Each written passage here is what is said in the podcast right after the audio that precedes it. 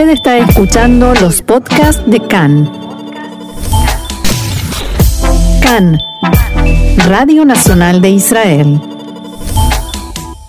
Hace 27 años, a las 9 horas 53 de la mañana, un coche bomba explotó en la puerta de la Asociación Mutual Israelita Argentina, la AMIA, la casa madre de la comunidad judía.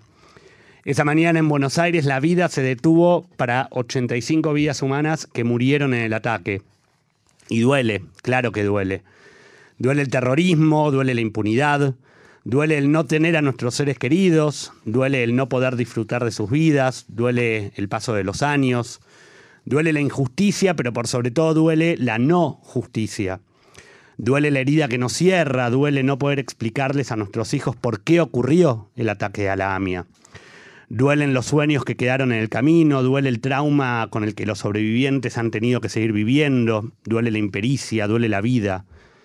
Pasaron 27 años desde aquel 18 de julio de 1994 y el reclamo de justicia continúa, porque por nuestra historia reclamamos justicia y por nuestro pueblo y por el futuro de nuestros hijos, pero por sobre todas las cosas por la memoria de todos los que quedaron esa mañana en Pasteur reclamamos y seguimos y seguiremos reclamando justicia. Y porque hoy es 18 de julio, eh, queríamos conversar y estamos en comunicación telefónica en este momento con Luis Chichevsky.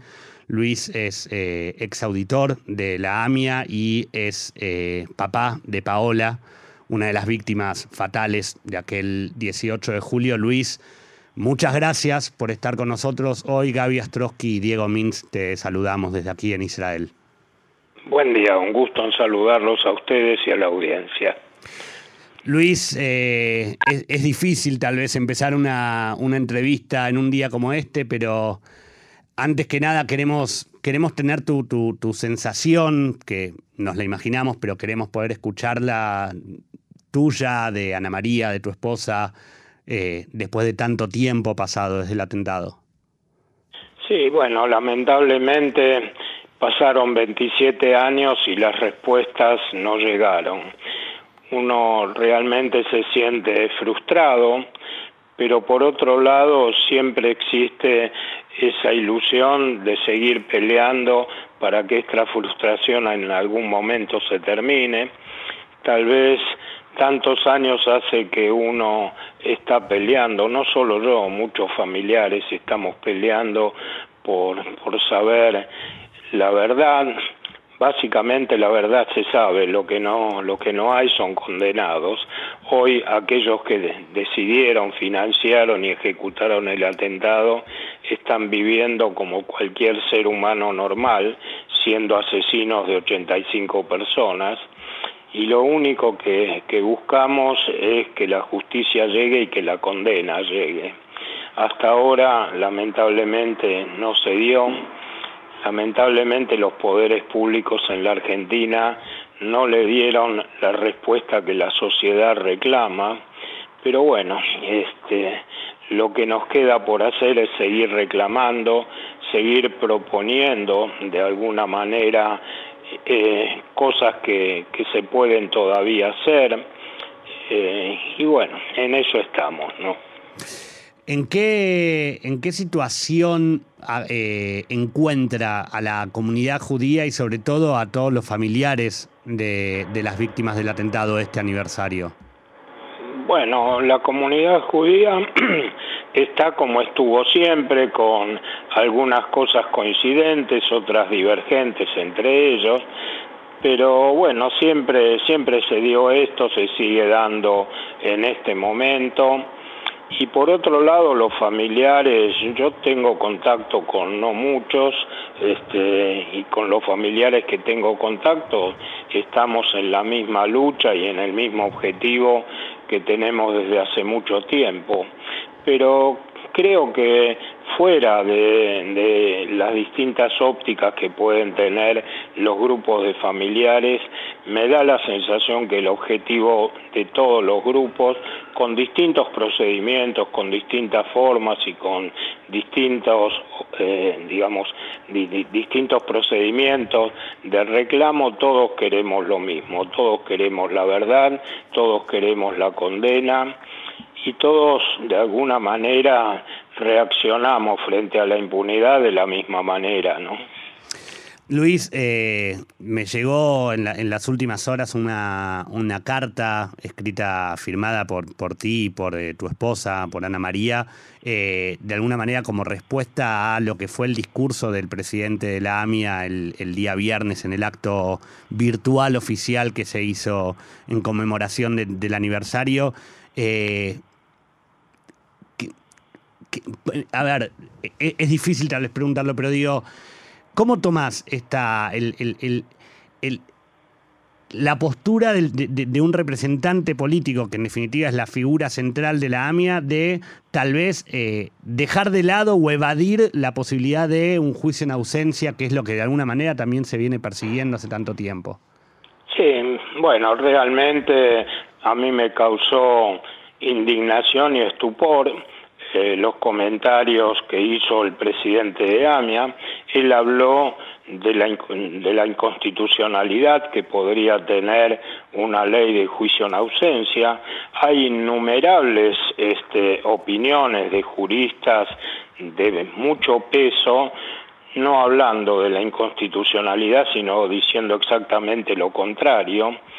Y por otro lado, me gustaría saber eh, cuáles fueron, digamos, los antecedentes y las consultas que hizo el presidente de AMIA para hablar de esa manera o dar una definición tan contundente. Por otro lado, bueno, con, mi señora cuando escribimos la carta hicimos una especie de comparación, analogía o, como se llame, eh, vinculado al tema de lo que es la ley de juicio en ausencia. Y dimos cuatro ejemplos, yo quisiera repetir algunos de ellos. Sí, claro. Eh, en Francia se juzgó a Astiz, que un marino argentino asesinó a, monjas francesas en la época de la dictadura, y Francia lo juzgó en ausencia. ¿Por qué? Porque la Argentina no le dio la extradición basado en que, la Argentina también lo estaba juzgando y por lo cual si lo juzgaba Argentina no lo podía juzgar Francia y Francia sin embargo lo juzgó y lo condenó en ausencia. Y yo le preguntaría al presidente de la AMIA, ¿él está en contra de esa condena? Pero lo más grave tal vez sea otro ejemplo. En el juicio de Nuremberg se juzgó al nazi Martín Bormann aplicando una ley de juicio en ausencia o el juicio en ausencia.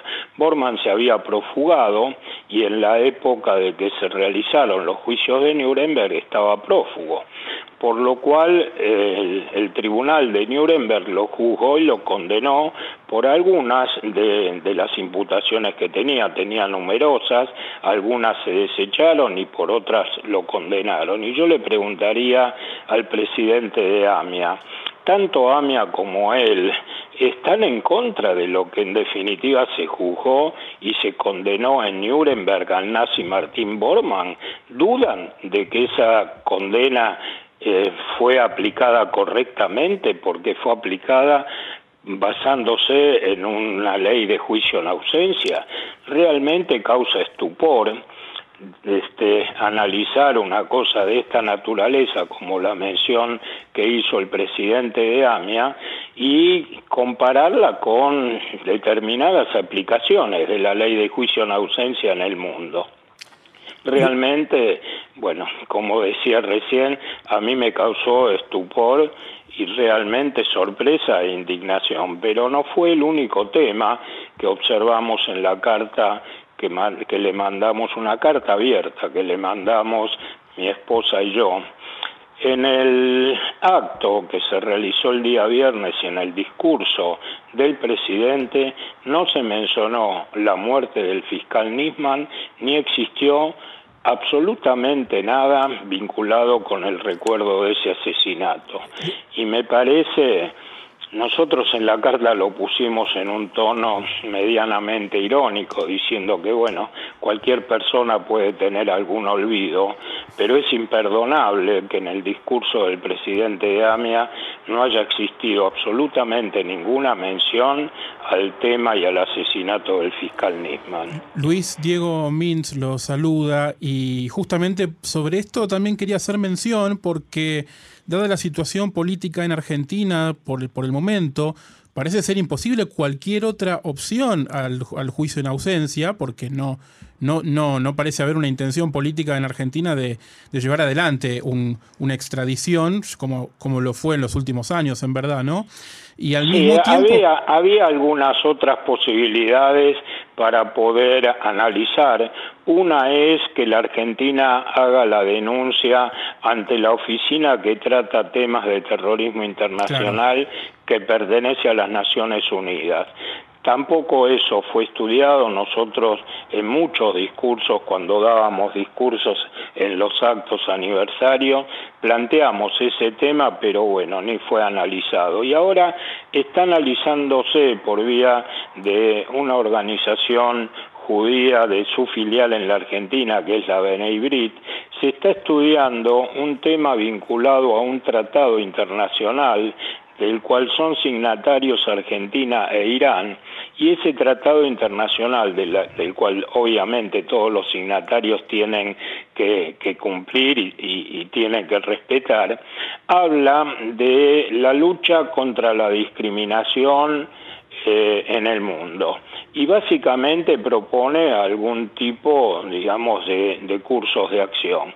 Tanto Irán como Argentina son, repito, son signatarios de ese tratado y basándose en ese tratado y basándose en que el atentado a la AMIA obviamente fue un atentado que anti, o sea, discriminatorio y antisemita, eh, poder denunciar a Irán en función de la aplicación de ese tratado. Todavía ese tema está en estudio, está avanzando ese estudio, pero son la posibilidad de otros cursos de acción. Yo no digo que uno elimine al otro, yo creo que deberían ser aplicados todos los, posibles cursos de acción para lograr eh, doblarle el brazo a Irán vinculado con el tema de aquellos que están imputados con alertas rojas y que Irán se obligue a cumplir ese tratado o, esa oficina de las Naciones Unidas lo obligue